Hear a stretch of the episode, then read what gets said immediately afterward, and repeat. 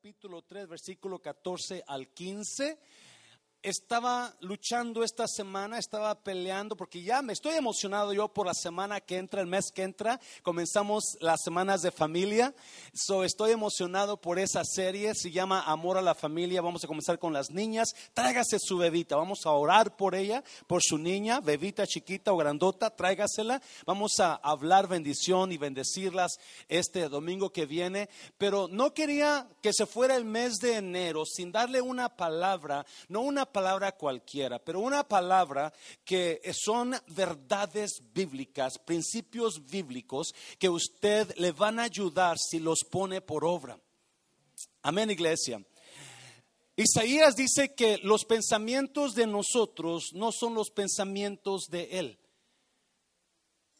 Porque tus pensamientos no son mis pensamientos, dice el Señor, ni tus caminos mis por cuantos más altos que los cielos son mis pensamientos que tus pensamientos y mis caminos que tus caminos. Esta enseñanza quizás su carne no la va a aceptar muy bien porque esta enseñanza es muy espiritual. Amén, iglesia.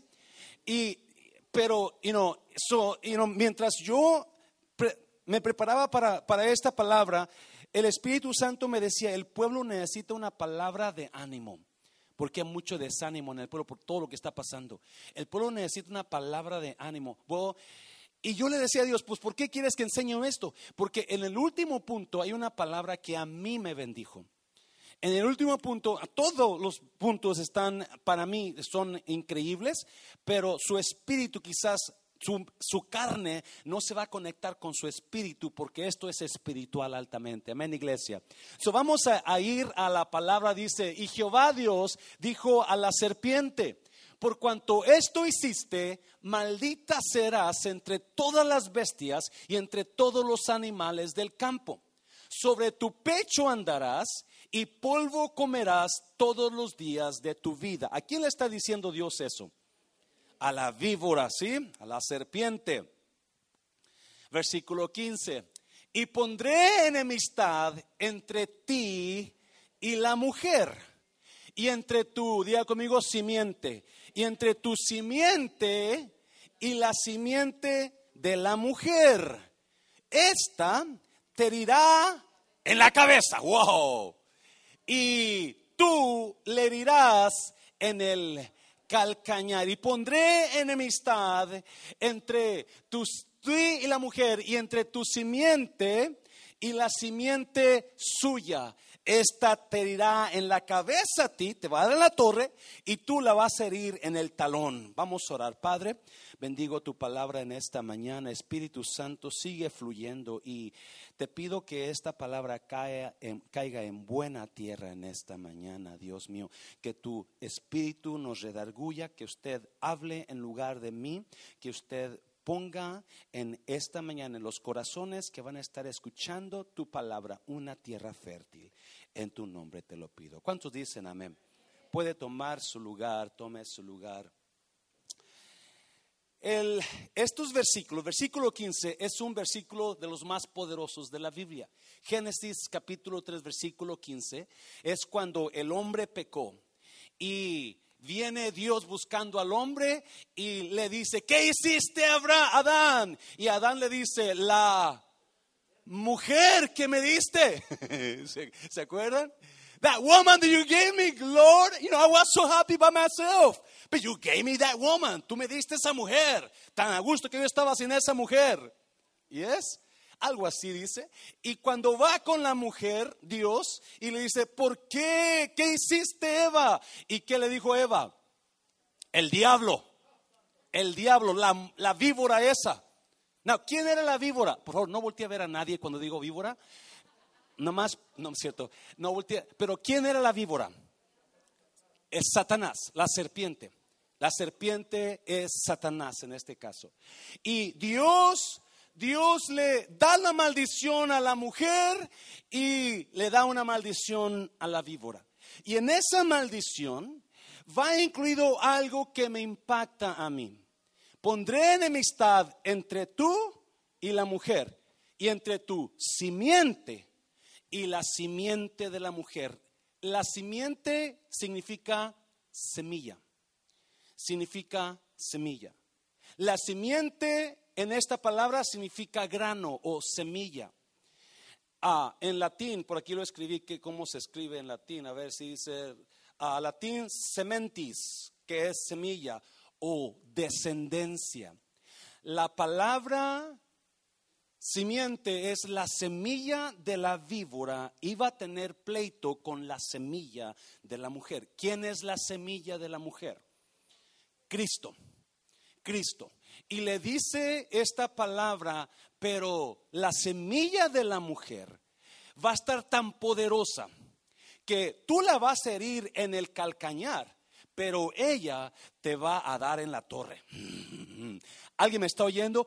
Eh, la simiente de la mujer te va a herir en la cabeza, te va a aplastar la cabeza. ¿Me está oyendo iglesia? Déjeme decirle, nosotros no debemos mirar la vida como con una visión de tristeza o de derrota, pero sino con una expectativa de victoria. ¿Me está oyendo, iglesia? Porque mi Cristo Jesús ya le rompió la cabeza al diablo cuando se levantó de la cruz. ¿Me está oyendo, iglesia? Ya, usted y yo no somos derrotados, usted y yo no somos no somos personas del montón, nosotros somos victoriosos porque esta palabra me dice que Cristo le rompió la cabeza al diablo cuando se levantó de la cruz. So usted y yo no, no más, no más tristeza, no más melancolía, no más derrota, sino tenemos que mirar la vida como lo que dice la palabra. Y la palabra dice que Jesús le rompió la cabeza al diablo. Y es iglesia, la simiente de la mujer la simiente de la mujer se levantó con poder, que esto significa Cristo, y le rompió la cabeza al diablo cuando se levantó de la tumba mi Cristo. Qué bonito, ¿no? No más, yo no tengo por qué mirar la vida con, con ojos de melancolía o de desesperación o de derrota, sino con una expectativa de victoria para mí, basado en la palabra. Me está oyendo iglesia. A esta palabra le he puesto el poder de la semilla. Es una palabra muy, muy, muy sencilla, que muchos de ustedes ya la conocen.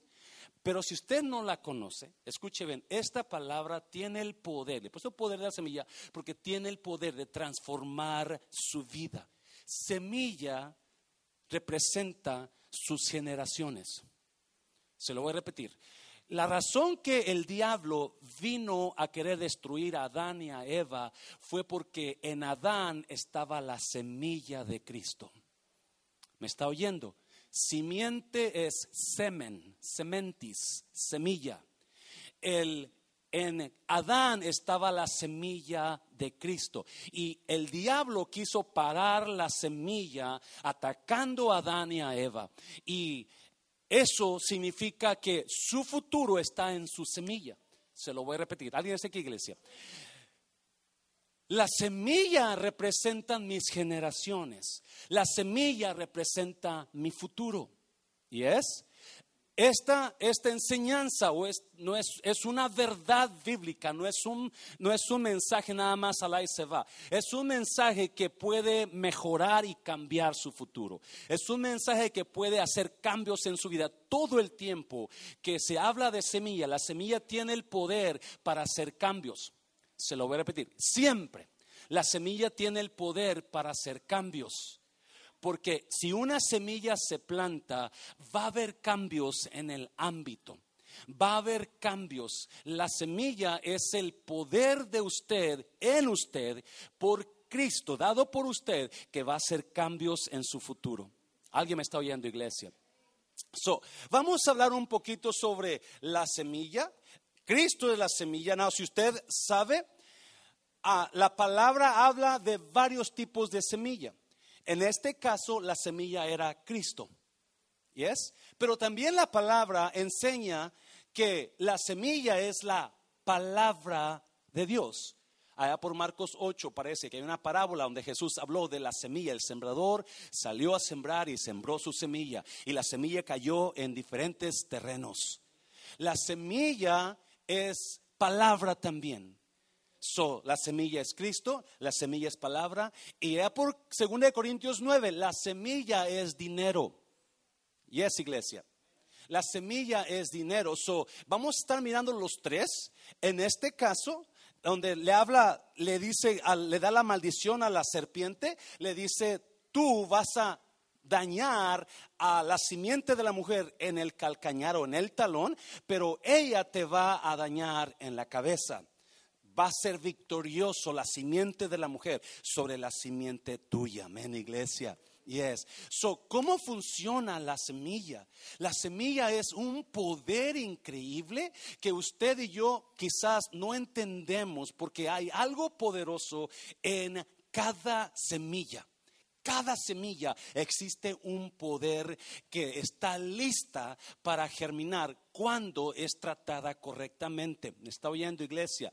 Y so, para que podamos entender eso, vamos a ver tres puntos rápidamente. No quise traer más porque hay poquito más, pero tres puntos o tres verdades de lo que es la semilla y su efecto. Número uno, número uno. La semilla tiene que ser sembrada para que una semilla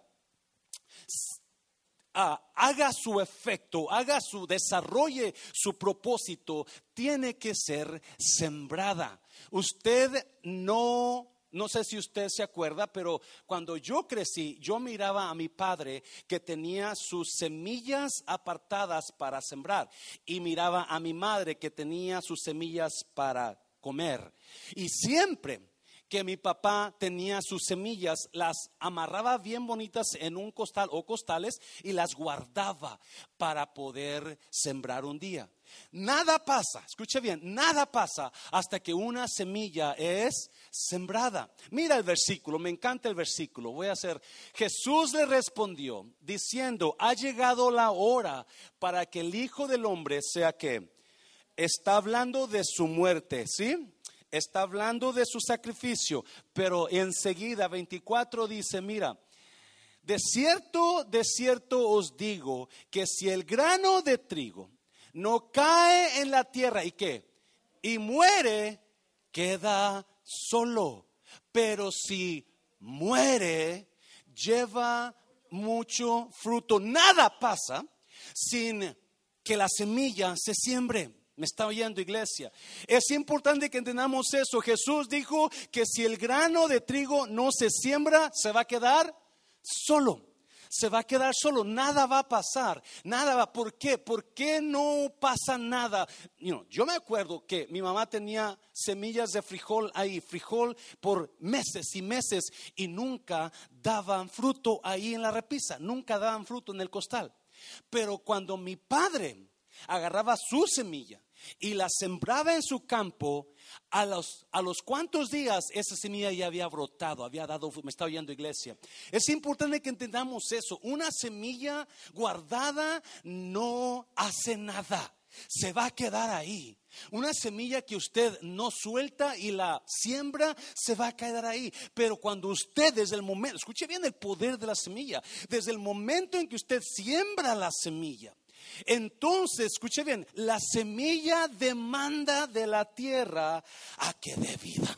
¿Me está oyendo? Porque si usted tiene la semilla guardada y la tiene ahí por semanas o meses, esa semilla ahí está. Pero en cuanto usted la siembra, enseguida la semilla pone una demanda a la tierra para que esa tierra junto con la semilla comience a dar vida. ¿Me está oyendo? Por eso es importante que entendamos que el poder de la semilla va más allá que nuestro entendimiento, va más allá. Es importante el poder saber qué hacer con la semilla que yo tengo. Y la semilla, para que usted pueda ver el fruto de ella, tiene que ser sembrada. Mm, ¿Está oyendo, iglesia? Aquí está todavía. No se preocupe, vamos a llegar a un punto. y no, en cada semilla, en cada semilla hay escondido un árbol. En cada semilla hay escondido algo nuevo. Y eso escondido en la semilla no puede dar fruto, no puede dar vida a menos que se siembre. En cada semilla hay un árbol que va a dar semillas. Y estos árboles van a dar más semillas. So una, en otras palabras, en una semilla, una semilla tiene el poder de crear un bosque. Alguien me está oyendo, iglesia. Ese es el poder de la semilla. Oh my God. Es el poder de la semilla cuando nosotros sabemos que la semilla, Jesús dijo, es, es necesario que la semilla muera para que dé fruto, porque si no muere, se queda sola. Ese bosque, ese bosque que hay en una semilla, ese potencial que hay en una semilla, nunca lo va a mirar usted si la semilla nunca se siembra. Mm. ¿Alguien me está oyendo? Y por eso muchos de nosotros estamos con mucha escasez porque los bosques que había en nuestras semillas no se están haciendo realidad porque no entendemos que para que esa semilla cree ese árbol y esos árboles creen más árboles y ese bosque se haga realidad, yo tengo que sembrar esa semilla. Acuérdese, esto no es esto no es carnal, esto es espiritual. Esto es espiritual y por eso tenemos que agarrarlo espiritualmente. So, ¿qué, necesito hacer yo para que esa semilla que yo tengo comience a dar fruto y comience a crear más árboles y más bosques? Sembrarla. Thank you. Sembrarla. Por allá en Mateo capítulo 25 hay una parábola de, de Jesús donde le dice dice que un hombre le dio cinco talentos a una persona y se fue lejos. Antes de irse le dio cinco talentos a una persona, le dio dos talentos a otra persona y le dio un talento a otra persona. ¿Yes? Se fue lejos, al tiempo vino y les pidió cuentas y le habló al que le había dado cinco talentos y le dijo, ¿dónde están tus talentos? Y le trajo cuántos? Diez talentos. Mira, Señor, Mientras tú te fuiste, yo trabajé con esos talentos, yo los sembré, yo sembré y producí cinco más. Aquí tienes lo que es tuyo. Le habló bien, ¿y qué le dijo? Bien, buen, bien hecho, buen siervo y fiel. En lo poquito fuiste fiel, en lo mucho te pondré. Semilla, el poder de la semilla. La razón que nosotros vimos, no, escuche bien, esto no se trata de dinero solamente. Hablamos de que la semilla representa a Cristo y la semilla representa palabra y sí, la semilla representa dinero. Y hay muchas cosas más que usted tiene semilla. Alguien me está oyendo, iglesia. Y la razón que nosotros estamos escasos muchas veces es porque no hemos entendido esto o no queremos escucharlo de que la semilla para que pueda crear un bosque tiene que ser sembrada. So le habla al segundo y le dice, hey, ¿Cómo te fue con mis dos talentos? Aquí tienes, Señor. Mientras tú andabas lejos, yo trabajé la semilla y agarré otras dos más. Aquí tienes cuatro talentos. Bien hecho, buen siervo y fiel. En lo poquito fuiste fiel, en lo mucho te pondré. Le habla al que tenía un talento. Pero ¿qué hizo el que tenía un talento? Lo escondió. Agarró su talento. Fue y dijo, ah, no yo no voy a hacer nada con él.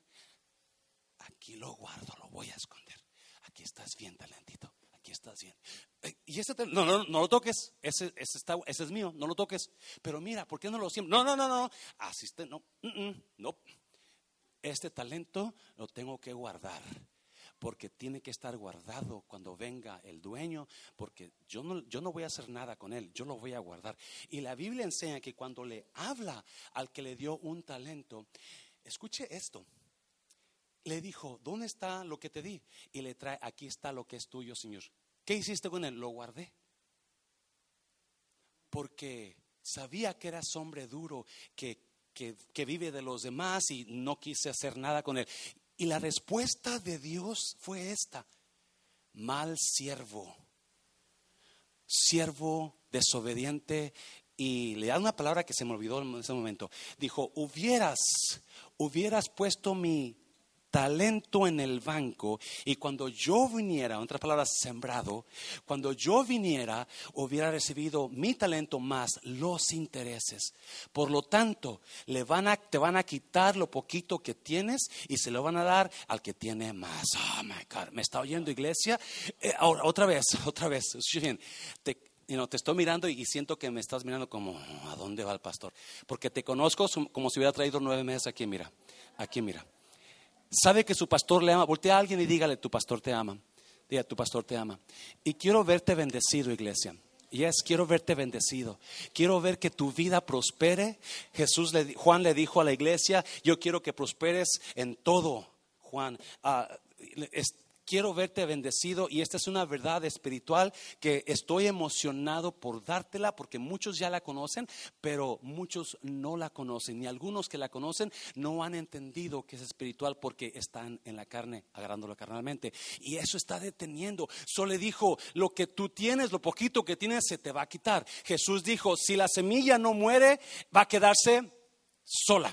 Si la semilla no muere, va a quedarse sola. Pero si muere, lleva mucho fruto. ¿Alguien me está oyendo? ¿Qué está hablando Jesús? Está hablando de Él. Yo soy la semilla que va a ser enterrada. ¿Me estás oyendo, iglesia? Yo soy la semilla que va a morir, que se va a enterrar y se va a levantar. ¿Me está oyendo? Y una vez que Cristo se levantó, escuche, esa semilla que Jesús enterró, que Dios enterró, la semilla de Dios, la semiente de la mujer fue enterrada cuando murió en la cruz. Entonces, esa semilla, cuando se levantó, automáticamente se levantó solo. Pero a través de la historia de la vida, millones y millones de personas han nacido de una semilla que fue enterrada, que fue el cuerpo de Cristo. ¿Me está oyendo? ¿Qué tal si Cristo no muere? No estuviéramos usted y yo aquí. ¿Qué tal si la semilla no es enterrada? No estuviéramos aquí nosotros. Por lo tanto, la semilla tiene que ser sembrada para que dé fruto. Me está,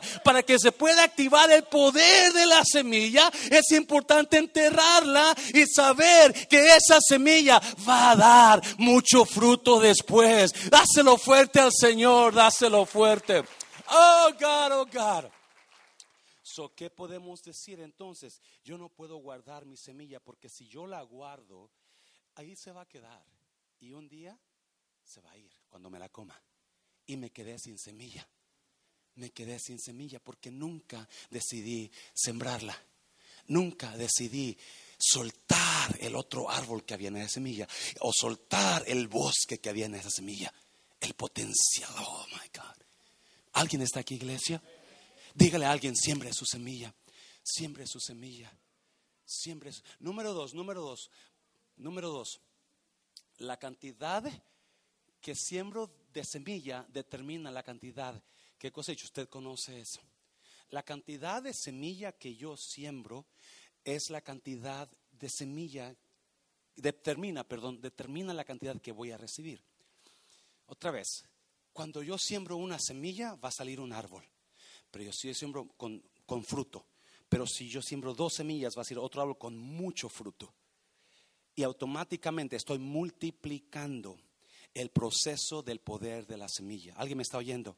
Alguien me está oyendo. Yo siempre les he dicho que una vez a mi hermano era el que le ayudaba a mi papá a sembrar y se iban los dos siempre a sembrar. Un día mi hermano se enfermó. Yo nunca había sembrado en mi vida. Se enfermó mi hermano, no pudo ir. Mi papá me llevó con él. Y cuando andaba sembrando yo con mi papá, yo como yo no sabía sembrar, yo no yo nomás le tiraba el grano ahí a lo que sentía. Y al tiempo, cuando nace la semilla, mi papá nos lleva a los dos porque me parece especial en hacerme ver mis errores. y me dice, vengan, les voy a enseñar algo. Y cuando nace la semilla, nos llevó donde mi hermano había sembrado. Estaban esos frijoles bonitos, bien preciosos. Me encanta la planta cuando están naciendo. ¿Ustedes también? ¿A alguien? Cuando se ve la plantita naciendo verde, verde. Y bien bonito, abundante. Pero me lleva a donde yo había sembrado y estaba una plantita aquí, otra allá, otra allá, porque de acuerdo a lo que sembré, produjo de semilla. Mira, me encanta 2 Corintios 9. Mira, mira. Recuerden lo siguiente, un agricultor que siembra solo unas que unas cuantas semillas obtendrá una cosecha como pequeña, pero el que siembra abundantemente obtendrá qué tipo? Una cosecha abundante. Amén, iglesia. Versículo 7. Cada uno debe decidir en su corazón cuánto da. ¿De qué está hablando Pablo? De dinero, ¿sí? Y no den de mala gana ni bajo presión, porque Dios ama a la persona que da con alegría. Yo no creo, yo nunca creo que a la gente se le debe de forzar a dar a la gente se le inspira a dar. Aquí no forzamos, aquí inspiramos. Porque yo creo que si usted lo da de mala gana, esa semilla no va a dar fruto. ¿Me está oyendo, iglesia? So, ese es mi, mi sentir. Yo, y a gente, me, no, es que usted tiene que forzar a ciertas personas a dar. No, no, no puedo forzarte a dar. Y eso tampoco es para que, you know, yo sé que muchos pastores usan esto para, para ellos, pero eso no es para ellos, esto es para usted. Se lo voy a leer, decir otra vez, esto no es para los pastores, esto es para usted, por, lo, por las promesas de la palabra. Versículo 7, Dios ama al que da con él y Dios proveerá y Dios, no, mire, y Dios proveerá, vamos al 7, vamos al 7 para que no se me corte la inspiración. Cada uno debe decidir en su corazón cuánto dar y no den de mala gana ni bajo presión, porque Dios ama a la persona que da, ¿cómo? Dios ama a la persona, no, Dios ama a todo mundo, pero hay un favor en especial, lo voy a repetir, hay un favor especial en la persona que tiene un corazón dadivoso. Dios ama a la persona que da, ¿cómo? Con alegría, que no le duele dar. No, déjeme decir, a veces a mí me duele dar, ¿sí? Yo no sé de usted, pero yo soy, parece que soy de Monterrey, aunque no nací allá, pero no es cierto, no es cierto. Pero hay veces, escuche bien, cuando yo doy mi diezmo a la iglesia, yo lo doy con todo mi corazón porque yo quiero ver mi iglesia bendecida y un día un templo bonito en esta iglesia, un día que usted esté precioso, que se mire en cámaras porque ese templo se ganó con los diezmos del refrán de, la iglesia y la ayuda del refrán. ¿Me está oyendo iglesia? eso es lo que Dios, dáselo fuerte, dáselo fuerte, lo que Dios está hablando. Dios no quiere forzarlo a usted a que dé, no, usted decida sembrar su semilla con esa alegría, con ese gozo. Versículo 8 ahora sí, no, mira, y Dios, no, ¿qué diga conmigo? ¿Dios qué?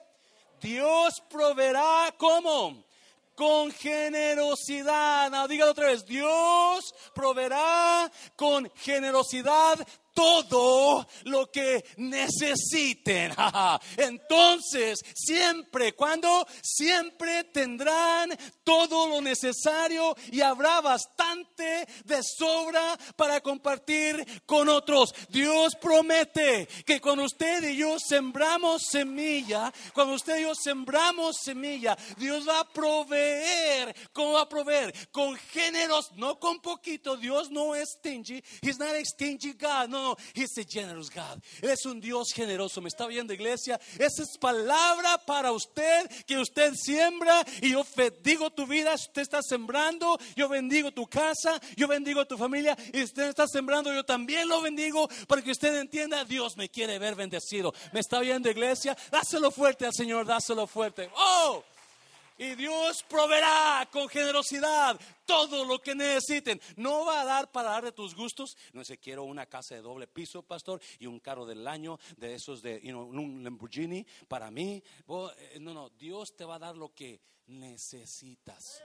Dios te va a dar lo que necesitas. Alguien me está oyendo, iglesia.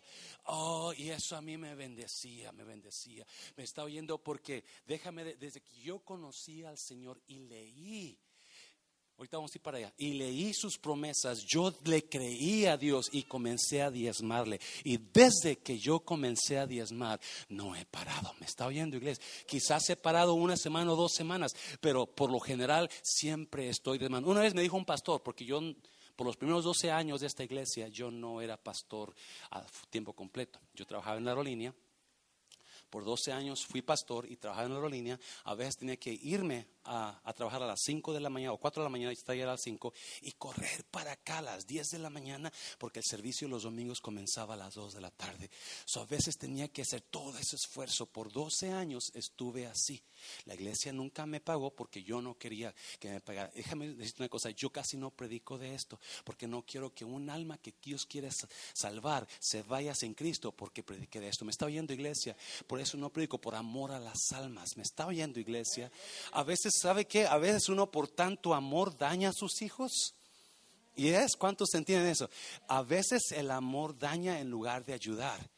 Y a veces no queremos que mi hijo se sienta, no le voy a pegar, no lo voy a regañar, ah, hizo lo que hizo, pero ay, se va, porque se va a sentir y no quiero ver a mi hijo llorar. No le haces un mal. Pero el amor que Dios te tiene para ti es tan grande que si tú siembras semilla, Dios va a proveer con generosidad. La razón que muchos estamos escasos es que no hemos entendido esta palabra. No hemos entendido. Alguien me está viendo, iglesia. Entonces siempre tendrán, ¿cuándo? Siempre tendrán todo lo necesario. Otra vez, ahí está la palabra. Y habrá bastante de sobra para compartir con otros. ¿Me está oyendo, iglesia? El jueves venía un muchacho que vino de Eagle Pass y me decía ahí, Felipe lo conoció, me lo presentó, no tengo dónde dormir, va a estar frío, pastor. no sé quién lo mandaría, que me conocía como pastor, pero yo no lo conozco a él, porque saben que Mundo Restauración you know, es una iglesia que bendice me está oyendo iglesia, mundo restauración es una iglesia que siembra, es una iglesia sembradora. Y le dije, ¿sabes qué? Te voy a dar una noche para que duermas en un lugar. Y lo llevé con mi dinero, no con la iglesia, con mi dinero. Y déjame decirte, me, después que lo llevé, me platicó y me dijo, oiga, ¿usted cree que Dios me ama? Y comencé a ministrar a ese muchacho. Porque Dios quiere usar lo que te da a ti para que otros sean benditos también. Dáselo fuerte, Señor, dáselo fuerte. Versículo 9, versículo 9. Mira, vamos al 9, mi hijo, por favor. Como dicen las escrituras, comparten con libertad y dan con generosidad a los pobres, sus buenas acciones serán recordadas para siempre. Alguien me está oyendo, iglesia. Capítulo 10 de Hechos. Habla de un hombre, de un soldado, era Cornelio. ¿Alguien se acuerda? Un, un centurión, Cornelio. Y la Biblia dice exactamente que Cornelio siempre oraba a Dios y siempre daba. Siempre oraba y siempre daba. Y un día, a las 3 de la tarde, un ángel se le aparece a Cornelio y le dijo esto, Cornelio, tus oraciones y tus ofrendas han sido recordadas delante de Dios. Yo no sé de usted, me está oyendo, yo no sé de usted, pero hay tiempos donde parece que Dios se olvidó de nosotros. ¿Alguien me está oyendo? Parece que no siento a Dios, parece que Dios se le olvidó que existo, parece que Dios se le olvidó que tengo necesidad, parece que a Dios se le olvidó que, que no tengo para pagar la renta, pero dice la palabra que Dios recuerda y lo que recuerda tus bondades, tus, lo que tú das a los demás, la semilla que plantaste, la semilla que sembraste, Dios la va a recordar para ti. Oh my God. Y mira versículo 10, versículo 10. Pues es Dios quien, pues es Dios quien qué? Quien provee? La semilla al agricultor. Es Dios quien provee la semilla. Es Dios, no es, you know, Joe Biden, no es Kamala Harris. No, no, es Dios es Dios. Cuando usted tenga semilla, dígale a Dios, gracias Señor. Esta es para comer, esta es para sembrar. ¿Me está bien? No, sí, dígalo. Esta es para comer, esta es para sembrar. Porque es Dios que está dando semilla. ¿Me está oyendo, iglesia? Y Dios es bueno, Dios es bueno. Y Dios siempre, ah, pero mira, mira lo que dice. Y pues es Dios quien provee la semilla al agricultor y luego el pan para comer. No, mire, mire, de la misma manera él proveerá y aumentará los recursos de ustedes. Oh, él proveerá y qué va a hacer? Y va a aumentar los recursos de ustedes. Yo no soy de los pastores que proclaman prosperidad, pero soy de los pastores que creen la palabra. ¿Me está oyendo? Y esa palabra me dice, cuando yo siembro, Dios va a recordar lo que sembré y Dios va a proveer lo que necesito y Dios va a aumentar mis recursos. ¿Qué recursos están escasos en su vida? Comience a sembrar algo, comience a sembrar algo para que sus recursos suban. Y es iglesia. Cuando yo leí Malaquías capítulo 3, versículos 10 y 11, si lo puedes poner, mi hijo, yo leí por primera vez, traed todos los diezmos al alfolí y haya alimento en mi casa. ¿Y, ¿y qué? Y probadme ahora en esto, dice Jehová de los ejércitos, si no os abriré las ventanas de los cielos y derramaré sobre vosotros bendición hasta, cierra tus ojos, cierra tus ojos, Padre, en el nombre de Jesús. Yo hablo ventanas abiertas sobre esta iglesia, Padre, sobre personas que han sido fieles en sembrar en tu reino, Padre, en diezmarte, en ofrendarte, en darte, Padre, y también sobre personas que no lo han hecho hecho por miedo, quizás por temor o por escasez. Yo hablo ventanas abiertas en sus vidas, Padre, en el nombre de Jesucristo. Declaro que de aquí se van a levantar personas prósperas, Padre, personas que van a, ver la diferencia, se va a ver la diferencia en sus vidas porque te creyeron, Padre, porque te creyeron sembrando. Me está bien, dáselo fuerte al Señor, dáselo fuerte. No, la Biblia dice que Dios provee semilla al agricultor. ¿Sabía que los agricultores son personas de fe? Did you know that the, farmers are people of faith? Because they have to believe, they have to sow that seed, thinking and hoping that that seed is going to give fruit one day. Ellos tienen que sembrar esa semilla y esperan la lluvia, esperan la lluvia, la temprana y la tardía, dice Santiago, hasta que ven la lluvia venir y su fe premiada porque esperaron y creyeron que Dios es fiel para proveer lo que necesitas. Y yo a veces, yo le decía a los del refrán el viernes, jueves que tuvimos una junta, este restaurante me ha enseñado mucho más de fe que la iglesia. La iglesia la puedo leer y, yes, amen. Pero cuando estamos en el refrán y no llegan las finanzas, y no llega la gente y las finanzas están cortas, ahí es cuando de verdad te das cuenta si tienes fe o no tienes fe me está oyendo iglesia, cuando sabes, Dios mío, ¿qué le voy ¿cómo le voy a pagar a los empleados? Dios mío, ¿cómo vamos a pagar para este mes? Pero Dios es fiel. Dios es, por eso el refrán tiene que seguir sembrando en esta iglesia, ¿me está oyendo? El refrán tiene que seguir diezmando en esta iglesia porque es la semilla la que va a dar fruto ahí también. Dáselo fuerte al Señor, dáselo fuerte. Cuando yo, 1985, yo tenía como dos años de edad cuando leí este versículo. Porque mira, no, no, no para ahí, mira, mira el 11, mira el 11. Mira el 11. Reprenderé también por vosotros a quién? Al devorador y no os destruirá que el fruto de la tierra ni vuestra vida en el campo será estéril, dice Jehová. El poder de la semilla, el poder de sembrar en el reino de Dios. ¿Me está oyendo, iglesia?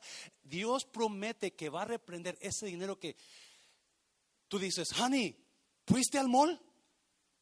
No, ¿por qué? Porque ya no hay tanto dinero como había en el banco. ¿Qué le hiciste? Porque ese es el devorador que se está llevando, se está llevando, está jalando. Porque aunque ganes mucho, así se va a ir. Aunque estés bendecido en un trabajo, si no siembras en el reino de Dios, este es el reino de Dios, iglesia. El rey, dijo Jesús, el reino de Dios es semejante a un hombre que siembra semilla, allá por Marcos creo, que siembra su semilla. Ese es el reino de Dios en usted y en mí. Y Dios promete, promete bendecir, promete abrir ventanas. Y usted, muchos ya lo saben, 1985 yo leí esos versículos y yo los creí. Yo era bien agarrado, tan agarrado que me llevaba un dólar. No me llevaba la cartera a la iglesia cuando comencé a ir. Me llevaba un dólar para cuando el pastor decía, pasen los que van a dar ofrenda. Y ahí voy yo con mi dólar en la mano. Porque eso es cierto, si Dios lo sabe, que lo sepa el mundo, ¿verdad? Hasta que leí este versículo. alguien se rió porque así también es usted, ¿verdad? y este versículo yo lo creí, iglesia, yo lo creí en mi corazón. Porque lo que, lo que me encanta de, de este servidor es que cuando veo algo en la palabra, yo lo creo. Yo decido creerlo. Y yo dije, Dios, yo estoy cerrando las ventanas de los cielos en mi vida. Comencé a sembrar en el reino de Dios con mis diezmos. Ese año y usted ya conoce, ese año Dios me dio mis papeles. Me está oyendo, iglesia. Yo, dáselo fuerte, dáselo fuerte. Ese año Dios me dio mis papeles. No tuve que buscar abogado y gastar miles de dólares. No tuve que buscar cartas y buscar. No, no, no tuve que hacer nada. Simplemente hablar con Dios y decirle, yo voy a ir a, a migración y que sea lo que tú quieras hacer, Dios mío. Y ese año recibí, me dio mis papeles en la mano. Porque Él sabía que yo necesitaba esos papeles. Acuérdate, Según Corintios dice que Él te va a dar lo que necesitas. Yes.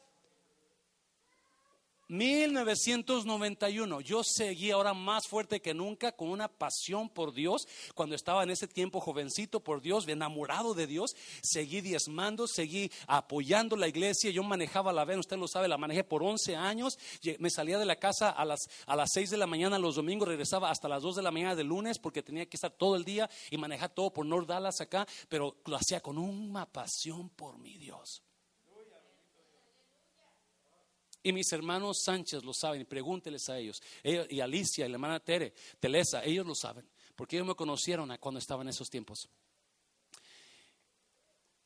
En 1991 llega una persona, un amigo mío, y me dice, me decía Josecito, Josecito o Josecín, ¿quieres mi casa? Y yo le dije, no, no puedo comprarla. Yo no me sentía, tenía 26 años de edad yo. No, no te la estoy vendiendo, te la estoy pasando. Tú sigue los pagos. Dios me dio una casa sin que yo la buscara. Hay un versículo en la Biblia que dice, ahí en Lucas dice que si usted da, da dice, os dará medida buena, remecida, pondrán en tu regazo pondrán en tu regazo. Dios va a poner en tu regazo cosas buenas. ¿Me está oyendo, iglesia? Esto es espiritual. No trate de entenderlo. Esto es espiritual. Y desde entonces yo me doy cuenta que Dios nunca le puedes ganar a Dios. Lo que tú siembras, lo vas a cosechar. ¿Me está oyendo? Lo vas a cosechar multiplicado. Dios me dio mi casita. Gloria a Dios por eso. Ahora tengo mi casa que es otra pagada. Gloria a Dios por eso. ¿Sabe qué? Yo no hubiera hecho eso. Acuérdese, la semilla produce cambios. La semilla significa tu futuro. Alguien me está oyendo, iglesia. La semilla es tu futuro para ti, para tu, la semilla son tus generaciones que vienen. Alguien me está viendo, iglesia. Y eso es lo, lo importante, el poder de la semilla.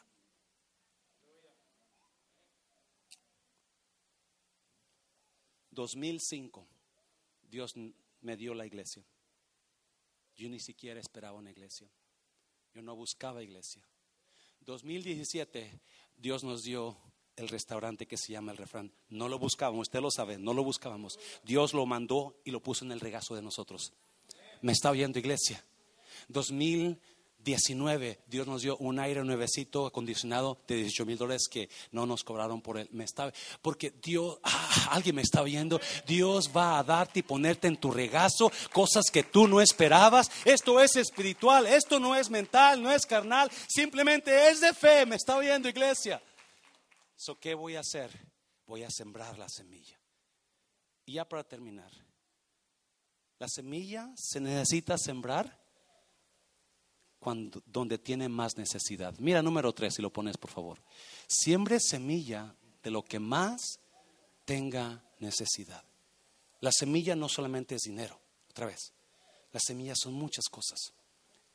Y donde, si la semilla, es más, pon el salmo, por favor, pon el salmo 126. Los que sembraron con lágrimas, con regocijo, segarán. Mm. 26, el 6. Irá andando y llorando el que lleva la preciosa semilla, mas volverá a venir con regocijo trayendo sus gavillas. oh God. Si hay versículos que me apasionan, es el 5 y el 6 de Salmo 126. Porque usted no sabe cuánto hemos sembrado en este lugar hemos sembrado la vida, hemos sembrado esfuerzos, hemos sembrado sacrificios, hemos sembrado, sembrado, amistades. Esta iglesia es una iglesia sembradora. ¿Me está oyendo iglesia? Esta iglesia ha sembrado en Matehuala una iglesia. ¿Me está oyendo? El año pasado sembró en Nayarit con los ancianos. Gracias a Dios por las mujeres. Un aplauso fuerte al Señor. Porque creemos en sembrar, creemos en sembrar, pero a veces la cosa está tan difícil, dice, que los que sembraron con lágrimas, con regocijo, se irá andando y llorando el que lleva la semilla. Va llorando, Dios, yo necesitaba para comer, pero tengo que sembrar. Yo, yo necesitaba esta comida, esta semilla porque no tengo para dar a mis hijos, pero tengo que sembrarla. Dios, yo necesito. Una vez mi papá y mi mamá, yo me acuerdo como si fueran ahora, nunca se me olvidó, yo tendría como unos siete años. y mi, fue mi papá, fue mi mamá con mi papá. Mi papá estaba afuera sentado, creo que estaba afilando un machete. Viene mi mamá y le dice, Julio, no tengo para comer. Voy a abrir uno de esos sacos de semilla de frijol para hacer de comer. Mi papá le dijo, no, esa no te la puedes comer. Esa es mi semilla para sembrar. Yo me quedé, yo miré a mi papá y dije, qué hombre tan malo. Si tengo hambre. Pero él sabía el principio de lo que es sembrar. De lo que es sembrar. hay tiempos donde quizás no sientes sembrar. Y esos son los días que dice el salmista, irán dando y llorando. Los que sembraron con lágrimas, con regocijo segarán. Irá andando y llorando el que lleva la preciosa semilla, pero volverá con gozo, cargando. No se va a quedar allá. La semilla no se perdió, al contrario, la semilla dio fruto y la dio fruto multiplicada en gavillas. Irá andando y regresará cargando. Irá llorando y regresará con regocijo. Irá, irá, irá sembrando y va a, salir, va a regresar cosechando, porque esa es la verdad de la semilla. Cuando la siembras, tú la vas a soltar, pero esa semilla tarde o temprano va a dar el fruto que Dios quería que la diera. ¿Me está oyendo? Y gloria a Dios porque estos tiempos son difíciles para usted esos tiempos son difíciles para nosotros. Y parece que lo que a veces llegamos al punto donde parece que lo que hemos sembrado no hay fruto. Pero el Salmo 126 me afirma que si yo sembré con lágrimas, yo voy a cosechar con regocijo. Dáselo fuerte, Señor, dáselo fuerte. Génesis. Te lo voy a ilustrar de esta manera. Me encanta esta historia, me encanta esta historia. Génesis capítulo 40, versículos 5 al 8. Si usted conoce la historia de José, Génesis, José fue ah, vendido por sus hermanos, lo aventaron en un pozo y fue vendido por sus hermanos. Lo compró Potifar, un capitán de la guardia, un hombre poderoso, y cuando estaba, cuando llegó José ahí con Potifar, la Biblia dice que Dios bendijo a Potifar porque José, eh, Dios estaba con José. Se lo voy a repetir. Dios bendijo a Potifar porque Dios estaba con José. El problema fue que un día la esposa de Potifar lo ve guapetón, así como el pastor, bien parecido, y dijo, ah, ah, este muchacho va a ser mío. Y comienza la conquista. Cougar, you comienza la conquista. Y José llega al punto donde la mujer es atrevida y lo forza, la quiere forzar a dormir con ella. Usted conoce la historia. Y José dijo, no, esto yo soy un hombre de Dios, yo no puedo hacer eso. Y se va José, pero deja la ropa en las manos de la mujer. ¿Qué pasa? La mujer lo acusa con su esposo. Y lo meten a dónde? En la cárcel. Este es el tiempo más desanimante de, José este es el tiempo donde usted, donde José está, pienso que está en la cárcel y está, pienso que ahuitado por todo lo que él injustamente está preso en la cárcel.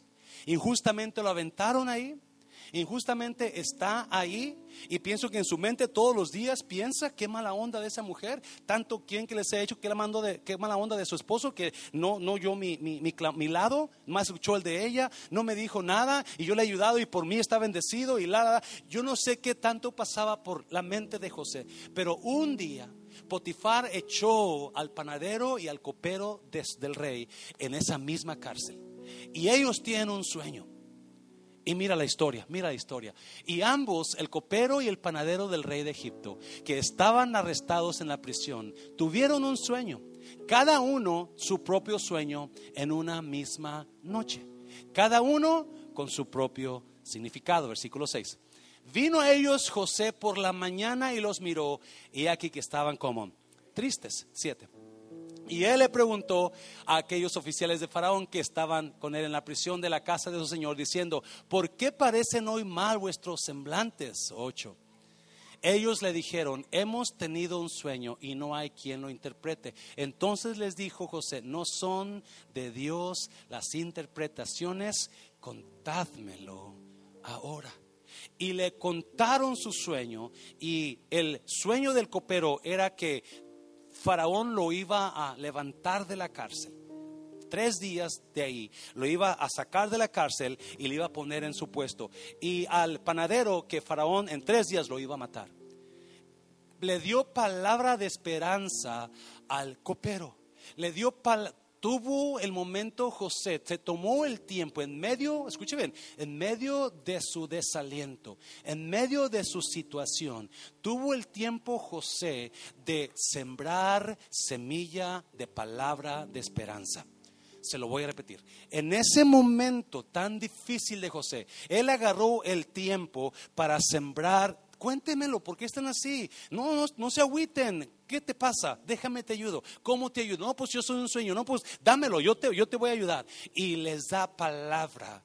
Sembró semilla de esperanza en el copero. ¿Me está oyendo, iglesia? Capítulo 41, ya para terminar, de Génesis. Mira, Génesis. Entonces el jefe de los coperos habló a Faraón diciendo, me acuerdo hoy de mis faltas. ¿O qué pasó? Después que José les contó la interpretación del sueño, se pasó lo que pasó. Sacaron al panadero, lo mataron, sacaron al copero y le pusieron en su lugar de trabajo. Dos años pasaron. Cuando sale el copero, José le dice, cuando salgas de aquí, acuérdate de mí y habla con Faraón, porque yo estoy aquí injustamente. Dice la Biblia que al copero se le olvidó José, se le olvidó. ¿Cuántos tienen personas que le hacen un favor y después como que ni te conocen? Yes. Ajá, como que ni siquiera se acuerdan que le hiciste el favor. Y José se quedó dos años más en la cárcel. Escuche bien, cada vez que usted siembra algo, no lo va a cosechar inmediatamente. Se siembra en un tiempo y se cosecha en otro tiempo. Usted sabe eso. No espere la cosecha inmediata. ¿Me está oyendo? Yo cuando comencé a diezmar, yo no esperaba que Dios me iba a dar los papeles meses después. Yo no esperaba que cinco años después Dios me iba a dar una casa. Yo no esperaba eso. No esperaba la iglesia, no esperaba lo que Dios, no lo esperaba, pero pasó. Pasó en otro tiempo. So, así el copero, el, el, copero del rey sale y se le olvida a José. Faraón tiene dos sueños. Miraba a, a siete vacas gordas y luego miró a siete vacas flacas. Y las siete vacas flacas se comían a las siete vacas gordas. Luego miró siete espigas preciosas, hermosas, y siete espigas flacas. Y miró que las siete espigas se tragaban a las siete espigas hermosas. So, él está buscando a sus adivinos y les dice, ¿qué significan esos sueños? Y nadie podía decirle lo que significaban. Nadie. Y está Faraón aguitado porque nadie sabe. Entonces el copero se acuerda y le dice, ah, ya me acordé yo, en la cárcel, en la cárcel, mira. Entonces el jefe de los coperos habló a Faraón diciendo, me acuerdo hoy de mis faltas, diez. Cuando Faraón se enojó contra sus siervos, nos echó a la prisión de la casa del capitán de la guardia, a mí y al jefe de los panaderos, once. Y él y yo tuvimos un sueño en la misma noche y cada sueño tenía su propio significado, 12. Estaba ahí con nosotros un joven hebreo, siervo del capitán de la guardia, y se lo contamos y él nos interpretó a nuestro sueño y declaró a cada uno conforme a su sueño, 13. Y aconteció que como él nos lo interpretó, así fue. Yo fui restablecido en mi puesto y el otro fue colgado. No sé si tú tienes el 14, mija. Entonces, ¿qué pasó? Faraón envió y llamó a José y lo sacaron apresuradamente de la cárcel y se afeitó y mandó sus vestidos y vino a Faraón. Y ustedes conocen la historia, el resto de la historia. Faraón lo puso como el segundo de todo Egipto. Toda, escuche bien, ¿qué pasó ahí? ¿Qué pasó? Acuérdese, el punto es donde usted tenga más necesidad es lo que necesita, es donde necesita sembrar. Donde usted tenga más necesidad y es ahí donde aplica el lloro porque no tenemos y siento que no estoy, no, no tengo lo suficiente para sembrar. porque Mi mamá le decía, Julio, necesitamos comer, los hijos no necesitan comer. Mi papá le dijo, no, no pueden comer, eso es mi semilla, eso lo tengo que sembrar porque esa es la ley de la siembra. Me está oyendo iglesia. José está en sus momentos más difíciles. En la cárcel. Oh my God. Y está en ese tiempo, pero en ese tiempo difícil de desánimo, en ese tiempo de dolor, en ese tiempo donde él no entiende por qué están pasando las cosas así, no entiende por qué lo están acusando, no entiende por qué está pasando eso. Se tomó el tiempo para sembrar una semilla de esperanza. Alguien me está oyendo. Se tomó el tiempo para sembrar una semilla de esperanza. Dos años después, el copero se acuerda de la semilla que estaba en su mente, de la palabra que José le dijo y le dijo a Faraón, ahí está ese hombre, él sabe interpretar sueños y Faraón le dice, sácalo inmediatamente. La razón que José subió al lugar de prominencia, la razón que José lo sacaron para ser el segundo de Egipto fue por la semilla que sembró en el copero. Ah, me está oyendo la semilla que sembró en el copero cuando le dijo, tú vas a salir de aquí, en tres días vas a salir, acuérdate de mí. Alguien me está viendo, iglesia. La semilla, dos años pasaron, pero tarde o temprano esa semilla va a dar fruto. Tarde o temprano esa semilla va a dar fruto. Y es que pase un mes, dos meses, tres años, cinco años o lo que sea, pero va a dar fruto. Y un día esa semilla va a germinar. Y lo que tú sembraste, lo vas a ver hecho realidad. Oh my God, lo vas a ver hecho realidad en tu vida. La razón que José estaba ahora como Señor era por lo que sembró en su tiempo difícil. Y hay muchos de ustedes que están aguitados en negativos porque lo que está pasando en su vida, porque no se dan cuenta que en ese tiempo lo que más necesita es sembrar. Oh my God, alguien me está oyendo. El tiempo que usted debe de sembrar es ahora ahora cuando está en esa necesidad. Yo no sé qué va a sembrar, quizás palabra de amor con su pareja, palabra de perdón, pero necesita sembrar. ¿Alguien me está oyendo? Quizás, quizás comienza a sembrar económicamente en la iglesia, en el reino. Yo no sé, quizás necesita sembrar perdón con alguien, pero esa semilla va a dar fruto tarde o temprano.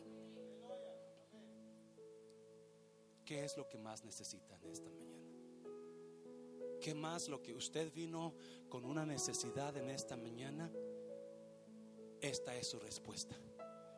Dios te dice, comienza a sembrar. No, pero es que me dañó. Comienza a sembrar amor. Pero es que me hizo mal. Comienza a sembrar perdón.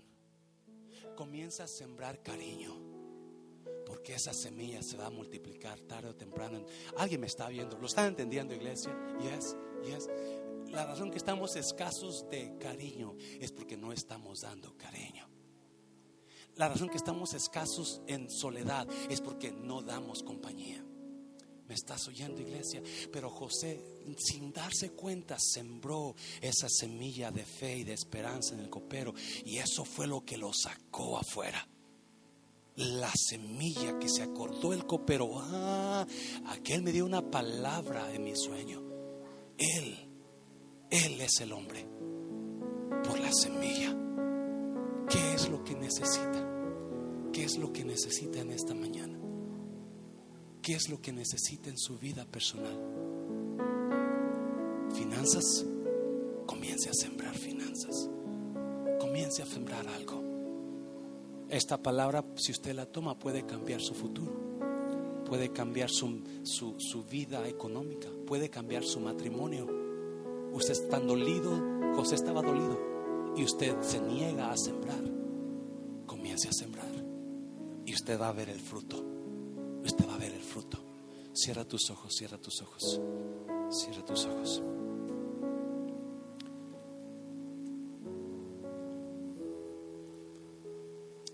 Jesús dijo, de cierto, de cierto os digo que si el grano no muere, se queda solo pero si muere, lleva mucho fruto.